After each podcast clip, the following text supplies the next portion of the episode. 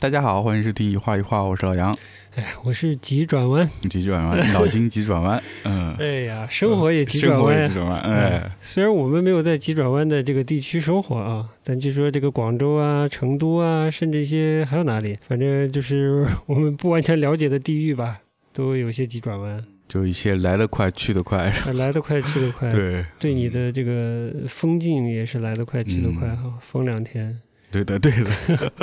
虽然上一期呢，就是我一个人录，并不是因为你不你被封了， 但你之后确实被封了两是天的，。嗯，嗯，有上海这还是有些反复吧，有些反复，有局部有些情况对啊，局部有些很剧烈的情况。哎哎哎哎， 好，这个是情况，我们先不说 啊，这个进入 这个节目的传统环节哦，点歌环节。好，哎呦，又怎么来现在点点歌歌环已经节变成传统保留节目了？ 对的，哦，好的，我是点歌台主持人。嗯、果然是 DJ 乱花出身，你是想听大气磅礴没有唱的呢，还是想听这个稍微 愉快、 愉快流行的日本歌呢？ 我想想看啊，那我们就来个愉快流行的日本歌吧。反正大气磅礴，我还是一定会呃 好放的，好的，好的。呃，留到大气磅礴，留到收尾吧。 可以可以。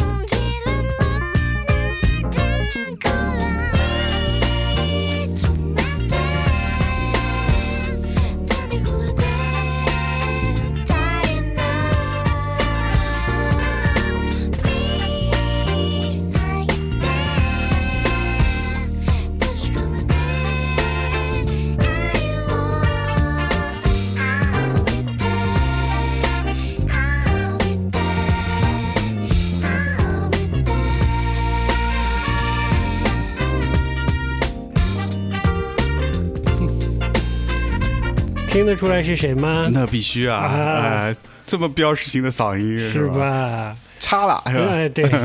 今天准备的两首歌呢，呃其实都是有小号的，嗯哦但是我自我吹牛逼的部分就省略。啊，好哎好的，为什么选？呃呃，既然你选了这首歌呢，嗯正好就适合进入嗯，话题，进入下一趴，哦哟，就是时事热 点、只是热点，又是我们的保留项目。 哎文艺热点、文艺热点。呃哎，为什么选了这首歌哎，呢？呃，最近有一个系列的日剧，嗯呃，你也看了，叫做《嗯因为我们忘记一切》。啊，哎，对，之前的节目里也提到了，嗯它不是有个特点吗？就是每一集结束的时候都有艺人演 l i f e 嘛，嗯对对对拍摄下来嗯作为这个、这一集的片尾嘛是。的，嗯嗯呃，如果没记错的话，好像是最后一集里面有查拉哦，的表演，嗯，啊我虽还然没看完，所以就你没不看知到道那集，对对不啦？对然后我就听那歌，然后我一听，哎，呃，挺好听的。然后我一查，其实不是新歌，是九七年的歌九七年的啊，嗯九七年很早期的歌。嗯这首歌叫做《Junior Sweet》，嗯，嗯、就是简单翻就是什么少年甜心之类的吧少。 年甜心这个就是窦唯说的不不，有些词不能翻出来， 哎，不能翻，就就是土鳖是吧 就？憋了。 哎呀，今天话题提前透露了一点了哈，跟窦唯可能有点关系是吧？嗯，对的。然后呢，这个日剧嗯我看完了，哦，真好看，嗯，好好看。哎对我看了也差不多有四四五集了吧，是吧嗯，就是蛮好看的， 嗯，嗯，有个很重要的点呢，嗯我就是它的制作、摄影、视觉上就很好看。哎，嗯后来留意了一下片尾，发现，哎呦，怎么真的是用胶片拍摄的呢，那种复古胶片的啊嗯复古的好看的那个画面啊，哇？嗯、这是十六毫米柯达拍的，我靠，这是电视剧啊，呃电视剧啊哎用用胶片拍的可以啊，现在很少见了。是哪个平台？一亚马逊还是哦迪士尼 Plus 之类的？啊，好像是迪士尼 Plus 吧？哦，不是嗯不是电视台拍的是吧？呃，可能电视台也也拿到，也有电视台有的版权吧，这个我不太确定啊。呃嗯，，但我一开始看以为是窝窝的，哎呃，有给人点窝窝窝的的那个觉，感觉哎嗯，就是嗯比较电影化，对嗯。嗯，然后之前可能也说到了阿布宽，还有嗯查拉也有演，对，但有一个很有趣的人，是，一个很有趣的演员出现了，嗯，叫做酒井美纪。你知道酒井美纪是谁吗？这是美纪，我想想啊， 需要提示吗？要提示，这名字有有有听过，哎，就跟我们今天的另一个文化热点有关系什了。再提一个词，岩井俊二，哦，想得起酒井美纪是谁吗？酒井美纪，嗯，就是中国的观众是通过哪部影情片情书，哎，了解岩井俊二了，当然是《情书》了。而《情书》里除了非常重要的中山美穗之外，嗯，还有一个人，嗯，哎，就是酒井美纪，演年轻时候的那个腹肌伊兹基嘛什么的，嗯哦，哎，就是就是年轻时候的中山美穗那个角色，就是酒井美纪演的啊，哦，跟博彦崇两个暧昧的那个就是酒井美纪。哎呀，原来是个这样么子啊多年不见，我就是这些年没有嗯见过他演任何新的东西，对啊，感觉当年是青春偶像 呢。嗯呃是。博人虫当年也是啊，嗯那绝对的那是人靠气的颜值高 混的，哎呀，说的颜值即正义，哎这一点。 哎呦，呃，哎，那他在这部剧里面是演的是哪个？演的是。呃，是阿每一布集都宽出来的的吗呃，不是每一集都出来，嗯但出来的集数还是比较多的。我告诉你是谁，就一开始出现戴眼罩的那大姐，哦嗯，酒井美纪。哦，那是九井美纪哎啊！啦，哎，奇妙吧？真的对不上了，我对靠不嗯上了，毕竟这么多年了。嗯，但我觉得依然是个有趣的姐姐的感觉。嗯虽然我不知道她年纪大还是我年纪大， 嗯呃但挺有趣的。呃嗯，嗯，就尊称姐姐吧。啊，尊称姐 姐吧，搞不好人家比我小呢。嗯，哇，就是这个嗯良感慨良多，也不知道从哪儿说 起啊，而且又是那样的胶片的质感，嗯是是是，哇，这都是回忆啊！哎全你看是这几回忆个是吧？嗯这这个《岩女金二》嗯是吧？岩女金二跟查拉也有关系呢，那对是吧啊 那个烟烫烟烫呃什么什么来着？ 叫啥来着了？呃，叫啥来着？哎呦，我刚才也是突然想不起来那中文名叫 啥。哎呦， 蝴蝶啥的，呃，对，孟伟蝶，孟伟蝶，孟伟蝶，对对对对对对，对，啊，阿萨诺、查嗯拉什么对的，对的嗯。嗯，哇，都是回忆啊，全是回忆啊，嗯哎，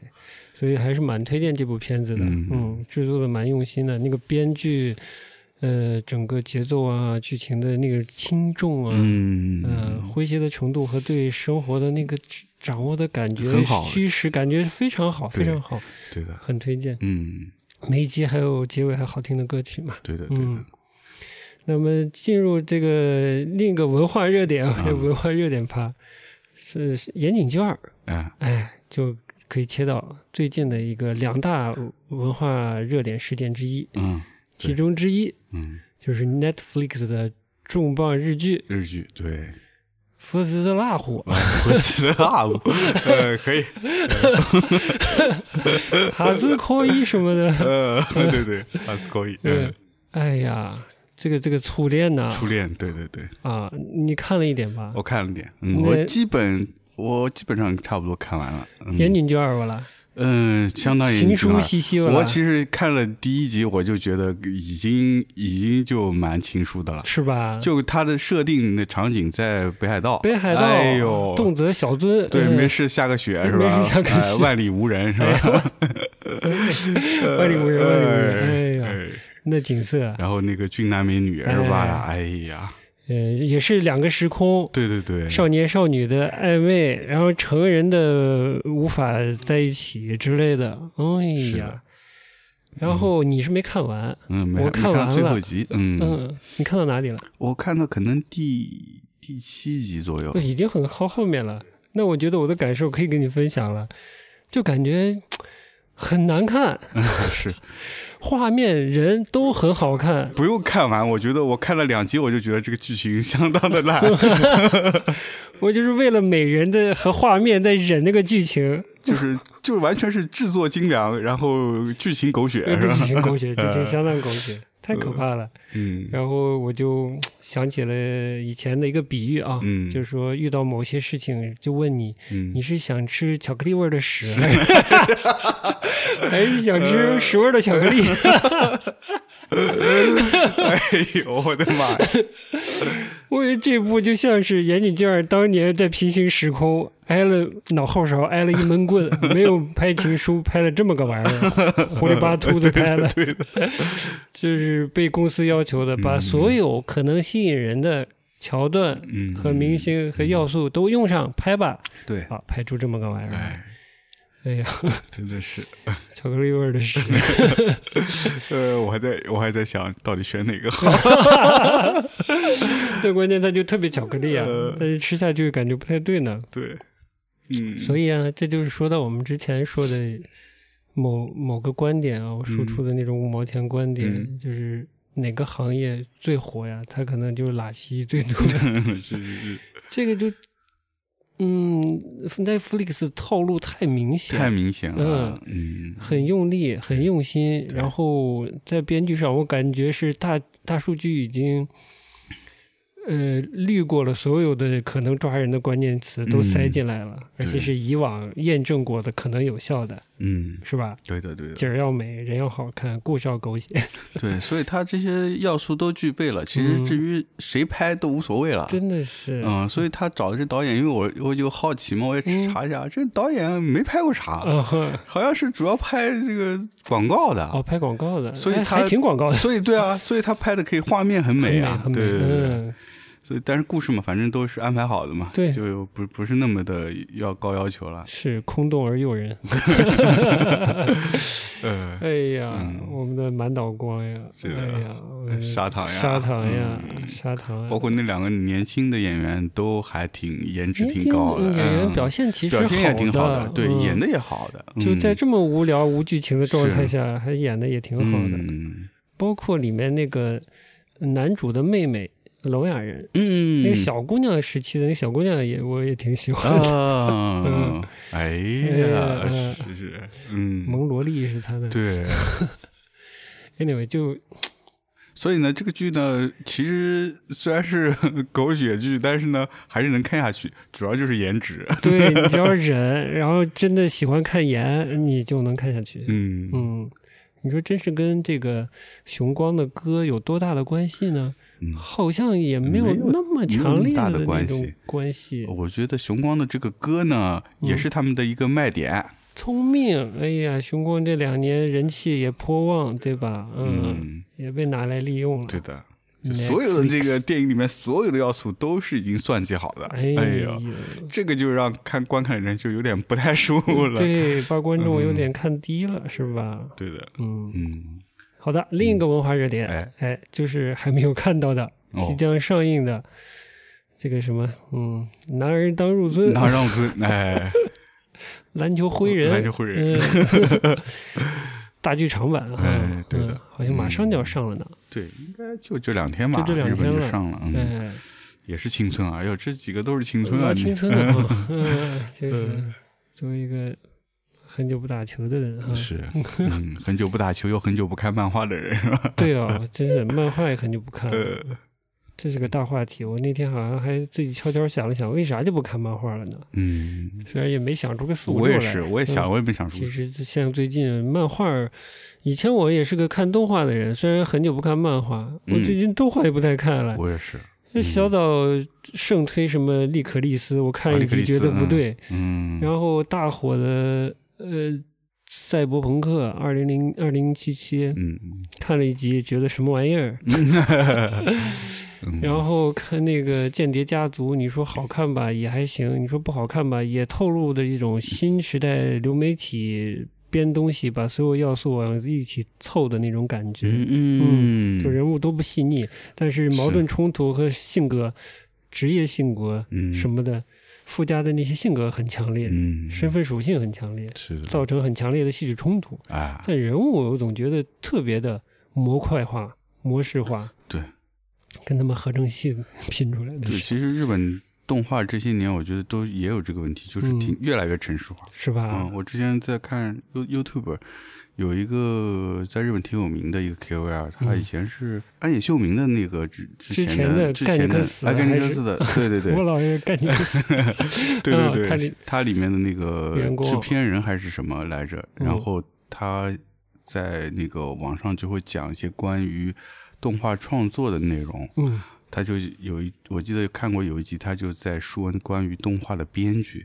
我的天呐，那就真的是很模式化，就是哦把 A 剧和 B 剧的优点啪放在一起，嗯然后选选套餐，哎选 套餐，A 哎 A 和 C 或者 C 和 D，嗯然后把这元素一起放组合在一起，嗯就变成一个新的 剧了。哎呀，就是这个面条加那 个浇头。嗯哎，就有点不错，就是这种嗯，哎做法，可怜的。对就现在这种，我感觉这种有作者性的动画片，嗯，蛮少的吧。嗯嗯，反正我没太看到。是，嗯，像虽然岩井不是 岩井俊二去了，因为 j o 不是也拍动画片了哎，，对，也拍 过。安野秀明这么中二哈，嗯就是有些就中二的可耻，简直。但是他性格作者性很强，对吧？嗯哎，你就看着就特别有趣，有有觉得有性格强烈。嗯，嗯，就比看一个麦当劳式的套餐要有意思。对，嗯没错，蛮可悲的。我觉得音乐可能也是现嗯在这些音乐，就是有可能，因为也是知识化。对，然后就。是前奏越来越短，嗯然后间奏不要，solo 不要，啊， 啊哟，你都知 道了，那我们那个咱早点来一首吧。 呃，呃，就恨不得马上一下就进副歌就嗨起来先，哎 是吧？呀，真的是，这 就是制作上的那点儿小窍门儿。 但不管怎么样，期待一下。我看了一下预告片，嗯嗯，那个《男人当入樽》预告片， 嗯我觉得他作画方式好像有一点点让我想起纪元台七号，嗯啊，嗯，就是那种又三 D 又又二 D 的感觉对，嗯，嗯有点有趣。对有的人有点对那个预告释放出来的画面有点嗯失望，我嗯倒觉得可以接受。嗯嗯，我看预告片我是打个问号，因为我觉得这个画风这个东西啊，还得跟整个的呃内容制作嗯嗯放在一起看。对，光看那个我觉得暂时还没法判断它这个画风适不适合它这个内容。哎，嗯，对，所那以你要说作为一个呃老的他的粉丝来说的话，那肯定很多人觉得他的这个动画的画风跟他之前漫画的他所擅长的那种比较偏速写，然后很有力度的那种线条的那种风格来比的话，是不太一样，就变得更柔更腻了，嗯光滑嗯细光细滑了，对的。嗯对他原来是很他的动原来的漫画风格是比较动感的，嗯，那个线条都是唰唰唰那种。哎，嗯以前披麻村，现在是泥鳅 村。 又瞎说的，嗯，反正就是游了点儿呗，就看着。对的因为应该是 CG 的，应该是拭目以待，拭目以拭目以待，拭目以待。嗯，嗯好，下一个文化话题哎呦，哎，就我们。之前不是也讲过嘛，有些环保组织嘛，去那个嗯占领美术馆啥的，就是在对名画上泼东西、贴标语的。最近呢，我们比较喜爱的艺术家呢，嗯蒙克呢，也被呃，他的那张非常著名的《呐喊》呢，呃也被这个运环保运动人士，嗯，哎，也还是泼东西、贴东西了，是吗？嗯，嗯上面贴贴白纸了，啊，嗯贴白纸啊，可不嘛这还得了？，就是白纸上还写字儿哦哎呦哎呀，不要石油，要未来，哦哎，嗯，可怕不可怕？真是这些年轻人，嗯，嗯，竟然把声音发出来了，就是啊，发的 好，好，最好别写字。要了命 了，哎，对的。所以呢，还是那个观点啊嗯，就是艺术品嘛，尤其都被保护了，嗯，弄弄没关系，哎对对对，年轻人的未来重 要。呃，是吧？是，嗯，而且年轻人憋屈啊，他总得喊两声，你得就是让他喊两声。那大学生，对呀，你不跟我说，我其实不太知道嘛，我不嗯太看，就是。社交媒体这些文章我也看的少，所以我嗯都不知道所谓这个大学生疯了，什么大学生 遛只狗什么的，对的对的，自己爬行啥的，我真的有点惯坏了， 是关怀了。老可怜的。嗯嗯，那个好好大学四年，这这整整关了四年。哎 呀，挺不带劲的。 对，你说要不好好学习，要不好好玩是吧？这好好关是算是咋回嗯事对？ 啊，哎， 蛮可怜的就是学也没学到，是玩也没玩 到。没玩到。哎所以说呢，这个身体啊，嗯健康啊，哎，生命健康它当然重要，嗯但是呢，我觉得心理性健健康康，哎也是这个身体健康的一部分。哎，其实之前这个不管是，呃，是北大的心理学的，还是不同的这个院校的这个专家呀，都提出了这个，在我们特殊的这个生活状况下，其实人的心理健康啊，受到了极大的威胁的。嗯嗯，心理会影响呃人的生理状态的呀，嗯，对不对？对的，这也是很很重要的。嗯嗯，所以我都甚至想，这个即便所呃这个我们的呃疫情过去，但是嗯、整个人口的这个健康健康状况状况的是这个，我们如果说它是一个随着心理受到影响的一个恶化过程啊，它可能波及的时间会要长过所谓疫情的影响的。哎，嗯是哦，嗯所以大家一定要适度的释放自己，哦嗯该喊喊，该哭哭，嗯对该听音乐听音乐，对该看电影看电影 对之类的吧。是嗯，嗯。也可以看看展览。哎，对，其实我觉得现代人可能精神健康问题要比身体健康问题更严重。嗯，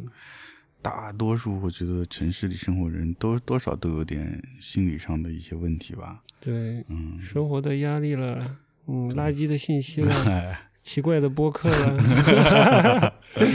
哎，嗯都会莫名的增加你的心理负担。好的，今天的这个时事文化热点就先到这里吧。好 的嗯，好的，说到看展览，哎，哎，让我们这个错过一期节目的杨老师，嗯，呃，分享点儿，好呗，分享一个我们之前去看的展览。对的。哎，是上周吗？还是上上周？嗯，失忆了，反失正忆这个了嗯在这个失忆的三年呢， 就是问时间我都回答不上来。对，反正就是最近吧。最近哎哎，蛮近的，对，蛮近的，嗯我们就出动看展了。哎哎，呃，看了个啥展呢？哎，哎，是上海的东一美术馆，哎呃，去看了两个展，一个是现代艺术一百年，一个是意大利的乌菲齐呃美术馆的大师自画像。嗯，嗯，是展品都来自同一个机构吗？还是不同机是构同一个机构，那个嗯现代艺术一百年呢是意大利现当代美术馆啊、哦，然后乌菲齐大师自画像呢是乌菲齐的美术馆。然后我正好之前有看了那个东一美术馆的呃公微信公众号，嗯他们好像是跟这个乌乌菲齐美术馆做了一个三年还是五年的合作协议，嗯好像是三年，会拿五个展过来。那也这个浦西哎，时代哦，对 的，普希斯埃尔，嗯嗯，西岸，西安美术馆，嗯，对跟蓬蓬皮皮杜的合作，对的，嗯，然嗯，后这个东一是跟这家，这这家对的，感觉现在就变成一种新的模式了。新模式，嗯哎，这个长合约呃服务采购借展，东一美术馆呢，我是第一次去，我不知道你是之前去吗？我你第一也次嗯第一次是吧？但这个建筑呢，本身是挺有名的，是吗？对，是外滩一号嘛，哦，一号，一号，外滩一号，嗯对，就是著名的这个外滩风光建筑群是吧？嗯，对，嗯，它本身是一个挺有名的历史建筑，是吧是啊，亚亚细亚大厦顶上和下面呢比较偏那个古典的巴洛克建筑，然后中间呢又是这种上海滩可能更多见到那种现代主义的建筑啊，是这样的，啊，然后就挺奇怪的那怎么个像东大南卫亚啊，然后呢，中间有些细节呢，又混了一些古典那种嗯古希腊的那种柱子，嗯，这种呢好像被称为表现主 义表现主义上，之类的， 呃，就是表就是风格太多样了，呃是吧？ 对对对，嗯这个楼蛮老的，一九一三年新建的，一六年竣工，一七年是亚细亚火油公司租进去，嗯，那基本就是导燃料的呗。 嗯，没错，应该是这个 就是运动家们就应该给他泼泼黄油，泼、嗯泼土 豆泥，贴白纸写不不要核，不是不要核，呃，不要和不要石油和武 器，不要石油，要未来是吧？呃，太好了， 哎，可以，牛逼，哎 呦，呃，哎，谁让他拿来做展览 的呢？嗯，嗯，然后呢，这个展览两个部分对不啦？对，嗯，百年。嗯，我不知道你当时看的时候比较期待哪个啊？ 都还蛮期待的啊竟然啊、嗯就是因为最主要的还是咱不是这几年都出不去嘛，嗯嗯就看不到，就没太有机会去看这种呃比较经典的、嗯、大师的大师的绘画的展览，哎，就我们很少最。近有看过啥大师绘画吗？我们最近其实倒还是看过一些，那嗯，那比如说西岸美术馆的蓬呃皮杜群展，呃，蓬皮呃杜群展，，对的，它要其实也是一个现代美术的一个回顾展，嗯嗯，然后包括我们去浦东美术馆看那个泰特的那个英国泰的特的美术展，嗯呃，英英国艺术的什么展？对嗯然后就是好像也是九世公司的另一个场馆展的，蒙克、蒙克莫莫兰迪，就在上海，就这方面还算比较幸运，是吧？虽然出不去，还是能看到一点真家伙。是是是，对，所以一开始对这两个展还比较期待，然后去了吧，就是可能有一点小失望吧。展览的那个空间呢，给我的感觉是有一点压抑，我理解它的层高是有点低，所以这是一查才知道，这是一百年前的写字楼嘛， 是吧？所以难怪是这样的，嗯 灯光呢也是比较昏暗，我不不太懂这个布光的原理啊，嗯但是我觉得从一个观者的角度来看，它光线的配置啊，各个角度看它总有反光的总地有比较方，强烈的对反光 点，对哎的， 嗯，很奇妙，然后是总有一些部分好像没咋亮。呃，对， 我们其实没期待嘛，因为你说想看，我只是这应该是好东西，没啥具体期待，就就看了。嗯，呃，除了你说这个场馆有一点这个挑高低，有点压抑，有点暗之外啊，但进去毕竟看到的都是真迹嘛，大师好东西，又多少有一种哎呦又出国啦 的感觉。然后看了一会儿，哎呀，一会儿是光反射了，一会儿是光没打足了，我说好像又没出去，就这种感觉。对，特别矛盾，对嗯， 哎，稍微有点对不起票价，嗯，所以我说这个东一这边的这个光线布置啊，可能要再讲究一点啊，嗯，供应商要再调一调，展陈和这个策展呢，我觉得就挺常规的吧，中规中矩吧， 呃，就是一个时间线，然后呃，像现代艺术一百年，就它是以嗯作品的不同主题做了一个分类，像风俗画、风景画、肖像啊，就这样大概来分类，包括最后的抽象画。哎呀，抽死了，他不太没有那么重视风格，我觉得可能更重视的是重要作品。名家，他其实的呃，我如果说这个展览的卖点或者噱头的话，其实是名家真迹。嗯，而不是这个偏所谓艺术风格梳理是，和历史脉络。，嗯，所以它大主题还是一个历史主题，对对对但展的都是主要还是真迹，我觉得。哎，嗯，是的，所以呢，这里面就可以看到很多的嗯、大家耳熟能详的艺术 家的作耳品。熟能详，都大家听过很多没见过的东西是吧？嗯，耳熟能详。嗯，那你有啥惊喜没？莫迪尼亚尼有一张裸女，然后另外还有梵高的一张肖像画。嗯，真的把我喜欢的说完了嘛？哎呦，哎，但其实还有一个很奇葩的东西，就是这个伊格纳西奥·祖纳加，一八七零年出生的西班牙画家。这个祖老师啊，涂老师，嗯，嗯，涂老师还不止一张画呢，不止一张，嗯还有另一张嘛，就是这个什么嗯嗯嗯嗯绅士嘛，他的画蛮有趣的，这调子蛮蛮诡异吊诡 的，嗯，透着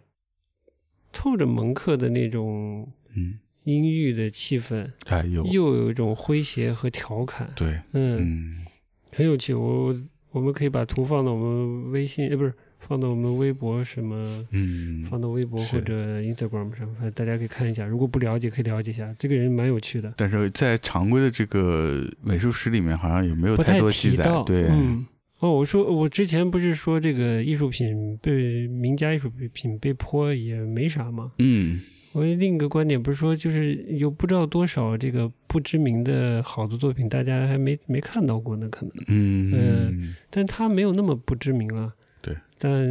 所谓绘画明星，可能大家不一定了解他，是他不在那个绘画明星序列里。是，嗯，但画的很有趣。对，嗯，而且就从绘画本身来说，我觉得他画的也挺好的。对，功力好，嗯，而且您的那小调子玩的啊，一会儿阴一会儿阳的，对对啊，对，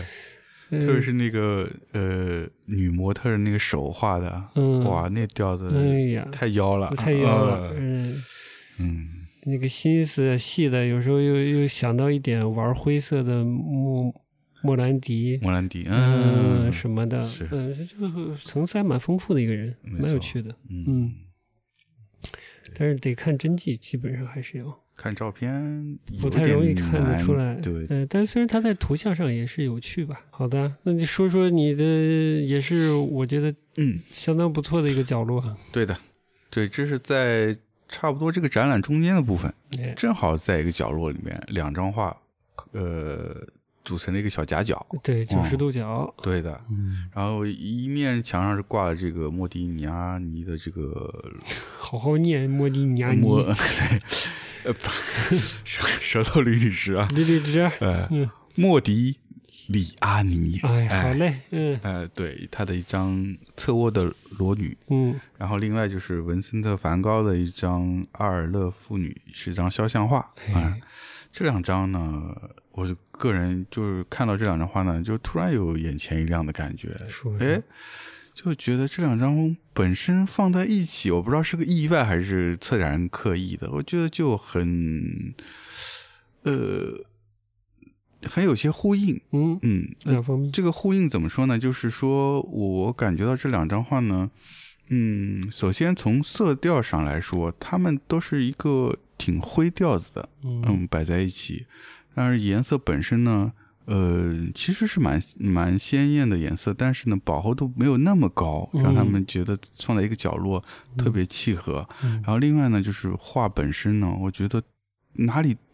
透露出一些东方的气质。啊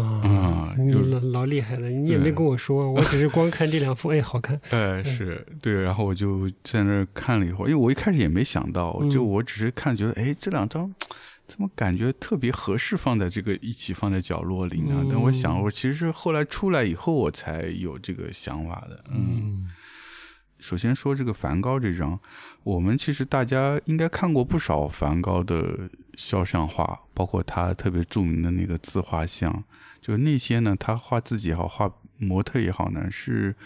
特别强烈，就是人的那种精神、那种眼神里透露出来个人的一些意志，就特别、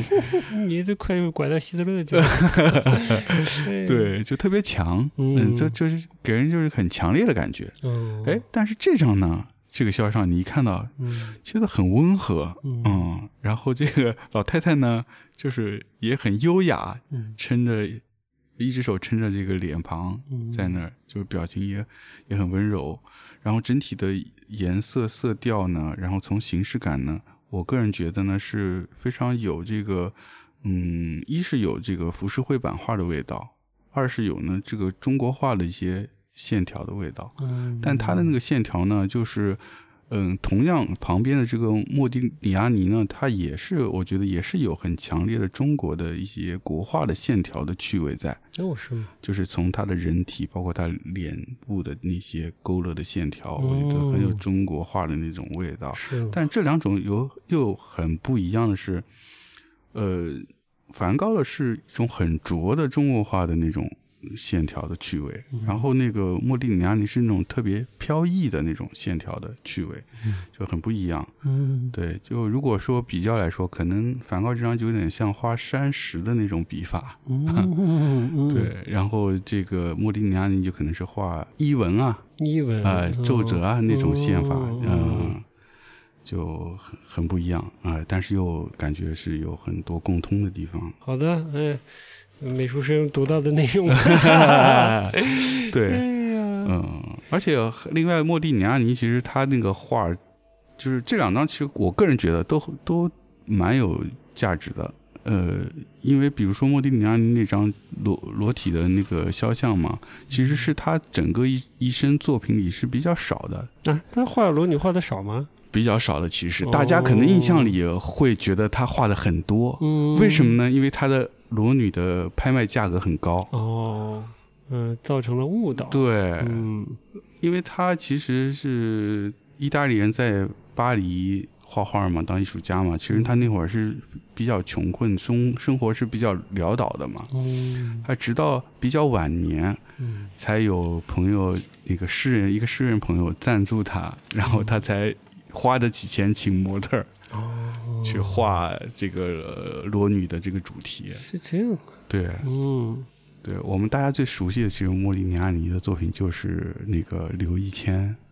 嗯，哎这拍拍下的，但是就那张也是个裸女，嗯，那其实是莫蒂尼亚尼比较重要的一张作品吧，我个人觉得，嗯嗯，所以它价格相也是相当的高。哦，可怜孩子，以前是没钱请模特。对，所以莫蒂尼亚很有趣的，他的肖像的作品画的很多的都是自己身边的朋友，嗯，他整个这个线条，就是他对人物这一真的不太写实，不太写实。啊就是是是写实写意之间吧，哎这个是挺飘逸的。对，的，挺飘逸，而且嗯这张也很特别，是它的颜色特别薄。嗯其，实它其他的画没有这么薄，哦，对，跟我我我其实印象里看没看过他的画，我已经不太记得了。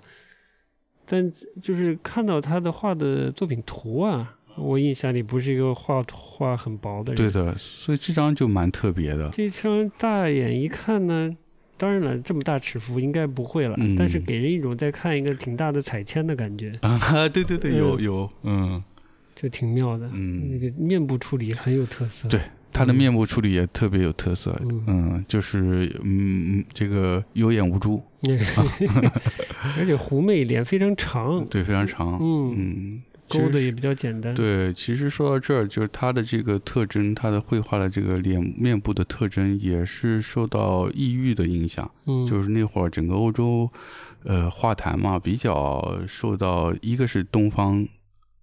美学的影响，一个嗯是非洲的呃民族的雕刻，嗯嗯，所嗯，以对，所以它这简洁的线条有点像雕刻的，就是像非洲的木雕，嗯，包括他的脸的瘦瘦长瘦长的脸庞和那个脖子的造型，也是来自非洲雕塑的影响。嗯，嗯哎呀，艺术史家上线了，嗯对，因为那会儿主要还是嗯嗯大，就是很多艺术家集中在巴黎嘛，嗯，然后相互影响。后那会儿不是马蒂斯跟那个谁毕加索也爱非洲木雕嘛，嗯，所以影响了周围的一一波艺术家都呃迷上了这东西。哎呀，都觉得这个好来着，嗯，来嘛，嗯所以毕加索不是那些女性的那个呃形象的作品也是有很明显的那种非洲雕塑的印记嘛。嗯，嗯就又薄又丰润，那这很奇怪，嗯我觉得就这种这种很奇怪的这种冲突感， 嗯会让作品很有趣，哎嗯，嗯虽然这个面部来自于可能是非洲木雕的一审美吧，但是它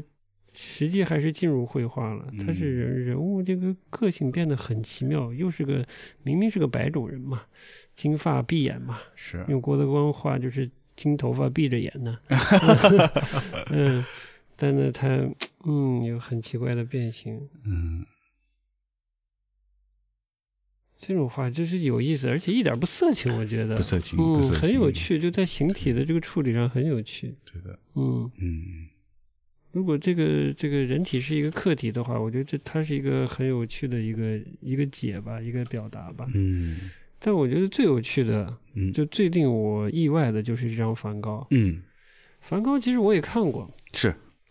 在法国也看过， 嗯，在阿姆斯特丹 嗯也没看过。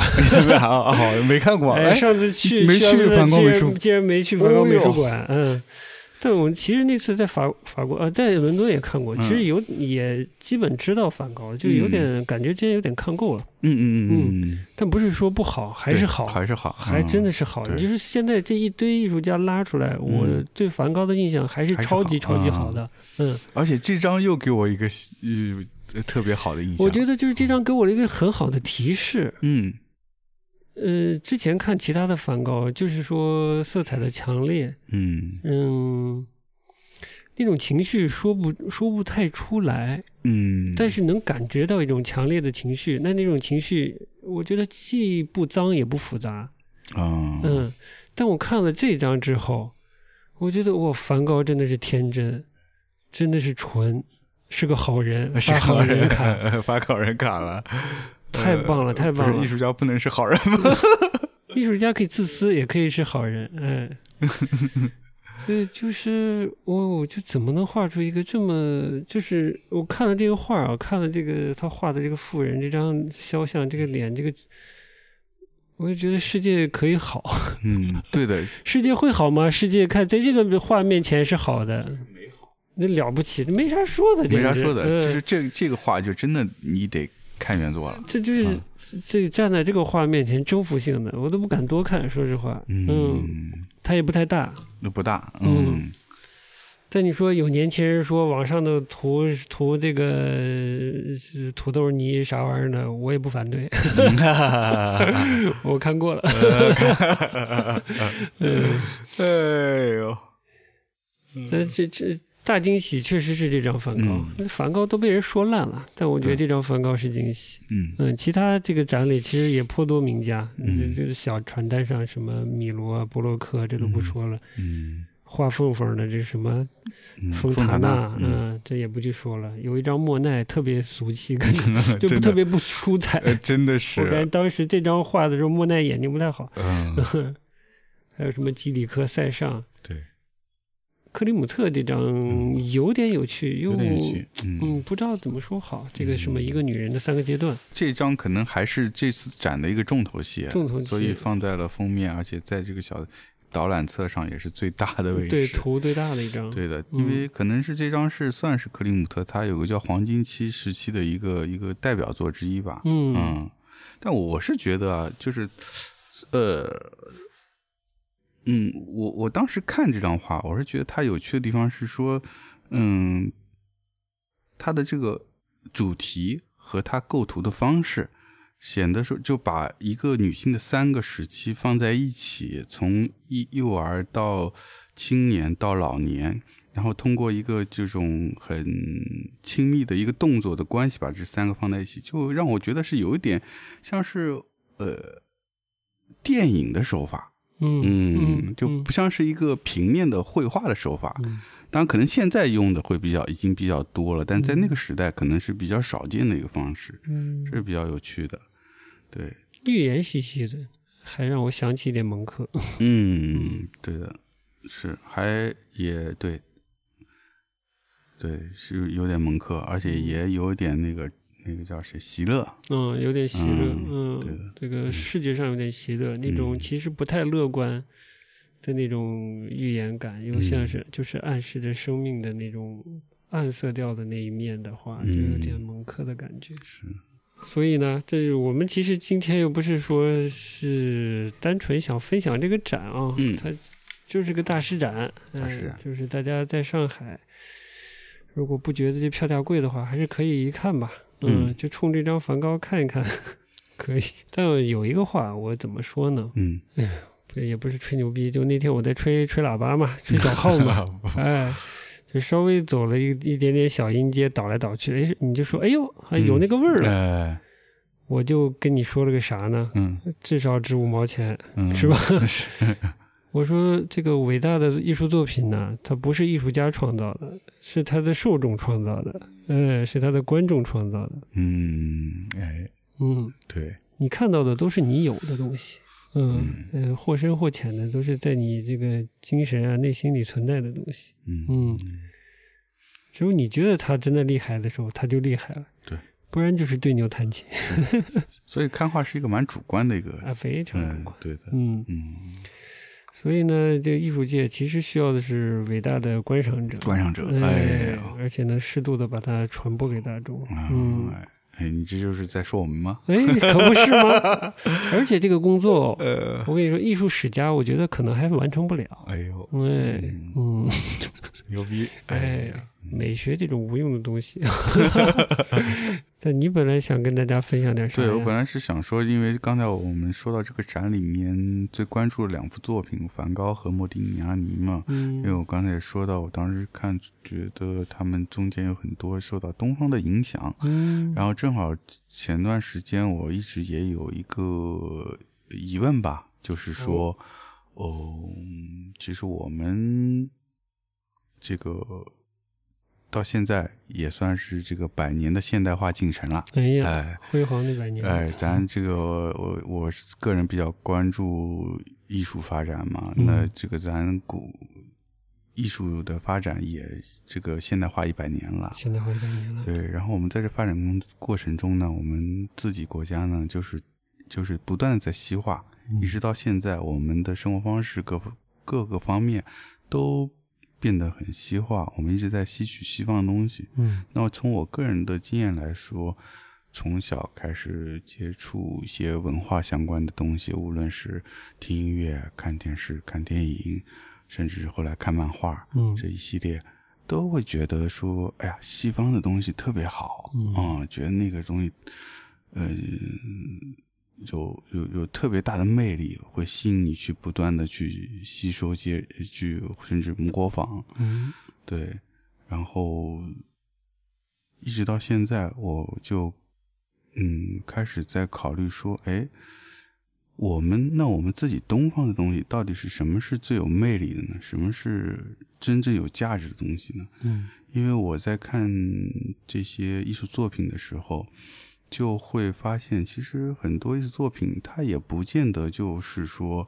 完全是单方向的，说是呃西学东渐，也有很多是东学西渐的事情。嗯嗯，这个例子也比较多。嗯然后说到这儿呢，正好又前段时间我们两部都是在听那个谁窦唯的那个呃和张友代的一个黑胶对谈的节目。是对，然后他们里面那个节目主要是分享了窦唯，嗯，自己去听音乐的一个经历吧。嗯他自己嗯，过去呃接触一些西方的音乐，嗯，特别是摇滚乐，自己的听歌的一些经历，然后嗯，接触比较多的一些呃乐队啊这些的介绍，然后同时会放一些他们的歌，嗯然后其中呢就是会，他就提到他之前有嗯，有比较多的去听到那个 Japan 这个乐队，嗯包包括 Japan 乐队的这个主唱，嗯，这个大卫席尔维安他的一些个人的专辑，嗯那就提到说这个音乐上也是，就是其实很多西方的音乐，就是它有很浓重的受到东方文化、东方音乐的影响。嗯而且这个一直其实持续的蛮久的，一直到现代音乐都还有这个影响。嗯，发现到东方这些文化元素的魅力，那对他们来说是哪一点吸引到他们，让他们觉得可以放入到自己的创作中？嗯，另外就是我们作为自己作为一个中国人，作为一个东方人，那我们自己的文化里面的发光点是什么？嗯这个金子是什么？嗯我们怎么就没有发掘到它的这个魅力呢嗯？当然，可能不是所有人，可能就是从我个人来说，嗯我可能还没有找到这个经的，嗯，所以就是你不是学过国画吗？你不知道吗？嗯，学过是学过，但那会儿是很小的时候，所以是一个纯学技术的状态，嗯，上下上下嘛，哎，呃没有这么夸张， 但是我觉得那个道理是差不多的。嗯嗯，就是老师教你，就是这一笔，哎，从重到轻，哎，点多少，然后这个墨你多浓，就是这样的学。你其实是不懂那个中间的那些呃趣味的。当然，你可能画久了，自己会有些体会，可能会有一点点，但是很模糊的。而且，就像我们一直要一直去聊的，就是画画东西，它不不是个单纯技术，它是一个完整的文化。嗯，你如果不懂得中国传统文化的那套东西，你只是学表面上技术，你是不理解它的趣味和魅力在哪里的。嗯嗯，哎，对。然后你刚才说你其实有一个 有一个比较粗的答案，呃，但是你刚才想到的问题好像不是这个问题，所以我那个答案已经不见了啊。嗯，那我刚才说的是啥？你可能说的是中国艺术家的视角来说这个问题。啊，对，我是说，就除了我刚才自己的个人疑问以以外呢，就是因为我们一直节目关注的一些话题，像嗯从中国的现代化到我们上海的这个发展，以及我们会关注很多呃国内的艺术家的展，比如说我们最近去看的袁应生，嗯很早开始西化的，就是去到了嗯海外去留学，呃，他不是留学吧，他是外派，他本来就是学西方画的对呀，他学西方画的，嗯然后又去海外对对交流，然后呃，但是到最后，我们上次像我们上次看他那个展，最后他又回到了中国传统这个，开始做那个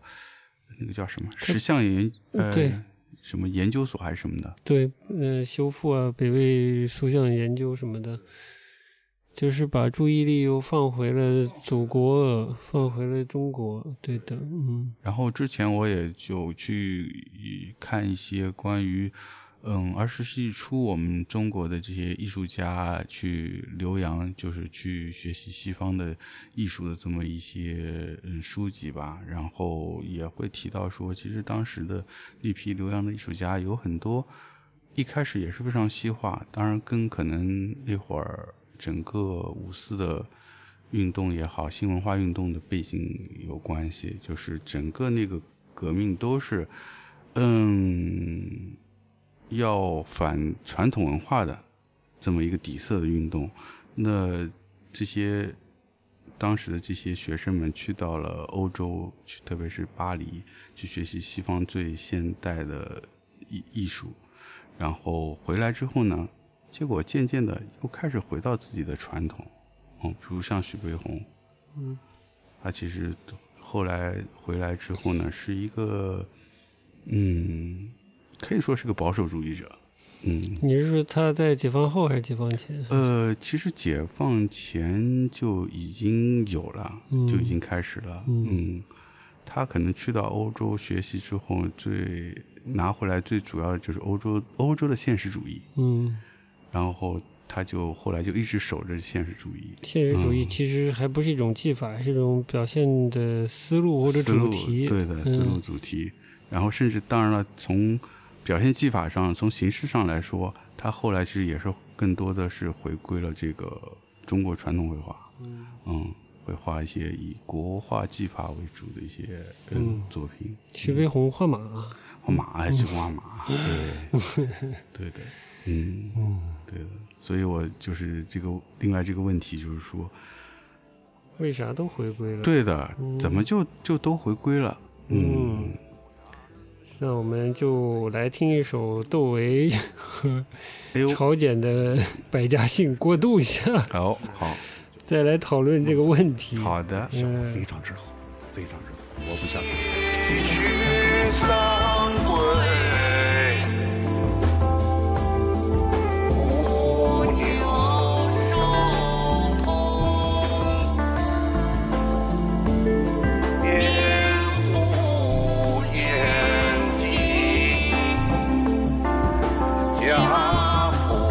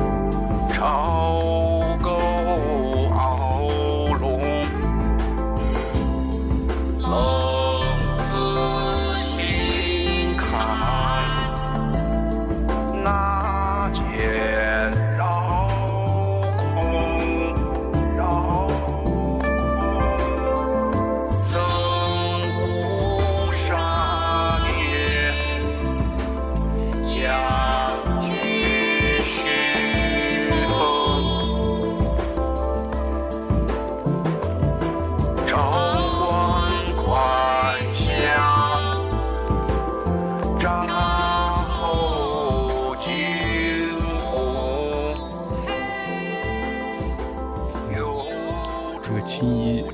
就有点像那个小号的感觉，那个声音感。哦有一点的，然后窦唯的声音有点像萨克斯。嗯，哎，好的，说回来吧，嗯嗯。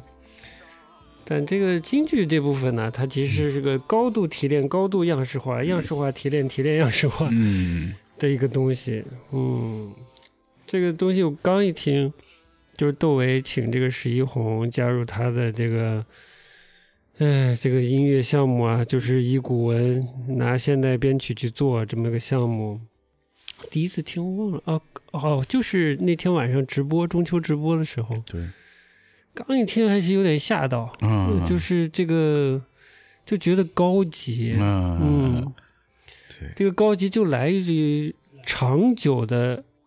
城市化训练下来的这种提炼的这种嗯，声音的表达，声音的一种美学的表达吧。嗯，嗯大家对对长期训练出来的声音有概念的话，大概能理解。嗯，我们就不讨论什么京剧背后的那些所谓文化文脉那些东西。嗯，光是这个声音，嗯，本身它就像一个特别好的工人，用特别好的素材做的特别好的瓷器。嗯嗯，而且他一上来呢，他这个曲子呢，他做的是百家姓，嗯，就是很强烈的中国文化，但是对是最俗、最俗、最俗的了，嗯，哎，最是百姓了嘛，对对，是？吧？虽然其实百姓这个概念也有不俗了，嗯就是、但这个大渊源我也不去胡发散了。其实嗯百姓不是就是。在之前的文化里，百姓不是平头百姓的概念，嗯有姓已经是不是最哎，对，是不是最基本，本的对的中下呃就是下层中国人的这个概念了啊啊，这个就不去多说了。就是说回你刚才的那个提嗯问，啊对我要不是最近看了看这个嗯曹新元的一些节目啊，嗯关于以艺术艺术史，嗯就是院校，呃，或者所谓艺术史学界这个视角谈一些艺术的东西，嗯，我其实也没有没今概天的念这嗯个对你这个问题的一些想法吧，哦，，嗯哎，那我这时机真正好嘛，哎，也算飞机真这么好吧，不然聊不下去了。 不管是早的一百年前的，还是晚一些的，哎哎，嗯像呃袁运生之类的这个中国艺术家，不，嗯，不管留过洋没有，嗯嗯，可能都会有一个往中国的艺术形式或者中国的呃一些艺术主题、传统艺术主题去靠的这么一个趋势。嗯那我换个角度讲，你能不能把它理解成某种这种在职业上的转型呢？哦，怎么说？呃，如果把艺术工作当做一个职业的话，嗯它是一种职业性的选择。嗯，就我本来是写网站的希，望人我后来去写嗯 A P P 批了哦了啊你能不能这样理解呢？啊，我这样理解是一是一种比较功利的理解啊，嗯，这样一种比较功利的理解，呃，放回所谓的艺术的这个话语，怎么说呢？就是借这个曹新元的启发，就是艺术是有服务对象的，艺术家也是有其企图心的。嗯如果他们都是院校的背景，嗯想进入艺术史，就是一个要某种意义上要能服务某种意识形态，并被记住的一个过程。嗯，但你去西方画西方画，你是挤不进那个西方艺术史的，嗯嗯，你挤不进去的。你的工作好像总显得是失败的，尤其你是，呃，这个科班出身，受这个教育的，你有一个清晰的脉络，大致的美术史是怎样，什么人成名成家，然后进入了以哪些标志性的事件，他才能成为一个被艺术史记住的一个艺术家，哦，对不对？嗯对，那你这样，呃，不管你是早期留法的，你学了技术，你是挤不过法国，挤不进法国的艺术史的，嗯你更挤不进欧洲的艺术史嘛，对吧？那从我们说最俗气、最俗气的职业的选择，你也得回来呀，嗯是不是？ 是，哎，是你也得拿着最先进的技术回来嘛。对，呃，所以是之后呢，那个你回来之后，又由于各种各样的社会的原因，比方说抗战，嗯哎，比方说，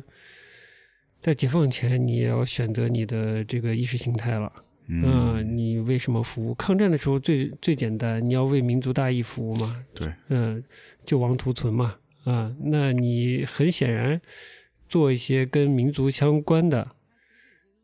你这个民族血脉更近的一些表达，嗯，是对更对合对理对对，这个是的确是是更直接、更合理的。嗯，是，那之后我就不说了，那解放后就更不用说了，嗯嗯，是吧？啊，对，你要不就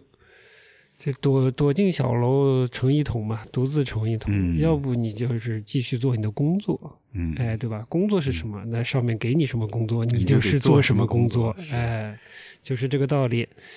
那我们再说回解放后的这个嗯袁运生啊，或者是其他的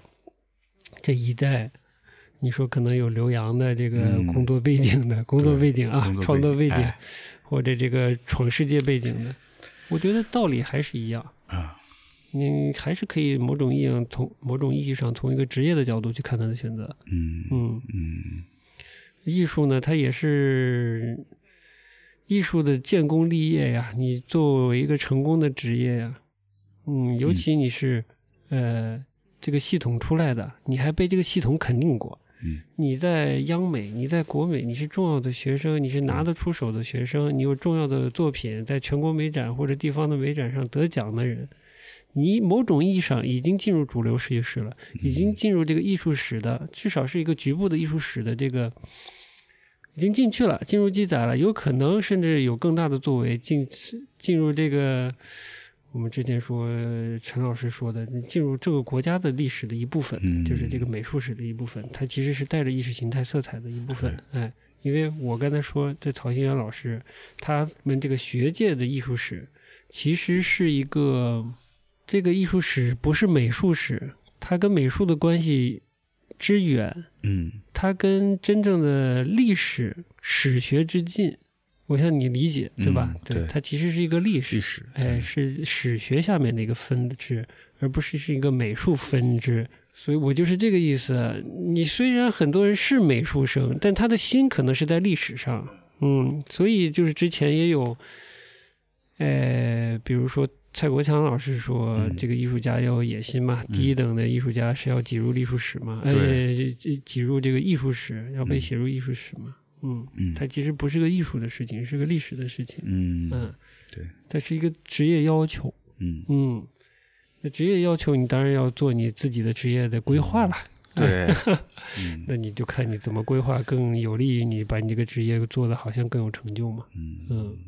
我是这么理解的。嗯，哎，它不是一个，我很难说它是一个纯粹的艺术选择的事情，嗯因为有做纯粹艺术的人，嗯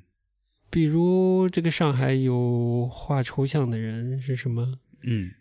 这个画抽象的艺术家嗯，是有叫于有涵，呃，对，有还是叫啥来对，着？有反正有挺多嘛，上海一帮花儿 抽象的，哎，丁对义不也是嘛？对，丁义还算在商业上比较著名，嗯嗯，但我觉得就是他们就安于自己爱画什么画什么，对，他没有那么强烈的大的企图心，嗯没有一个进入历史，进入不是美术史，就是其实想进入美术史，就是想进入呃进入历历史史，对他没有这个进入历史的冲动，嗯他只有艺术创作的冲动，嗯他就不会有这个问题，嗯也就不会有东和西的问题，嗯嗯不会有这个职业选择。是，那我们说再说回窦唯，嗯窦唯这个音乐我觉得很好，我之前节目也夸过，他状态是很好嘛，是自己做自己喜欢的东西。你再听他跟有代的聊天儿也非常坦诚，对，就说年轻就是模仿嘛模仿 嘛，哎就是听啥喜欢啥，过了那个阶段了。嗯，我觉得现在他的这个你是说他过了模仿的阶段，嗯模仿的啊阶是段那了，肯定过了是青春期对了，过了要张扬出一个呃做一个个性张扬的人的那个阶段了。对，嗯那他的选择就是他现在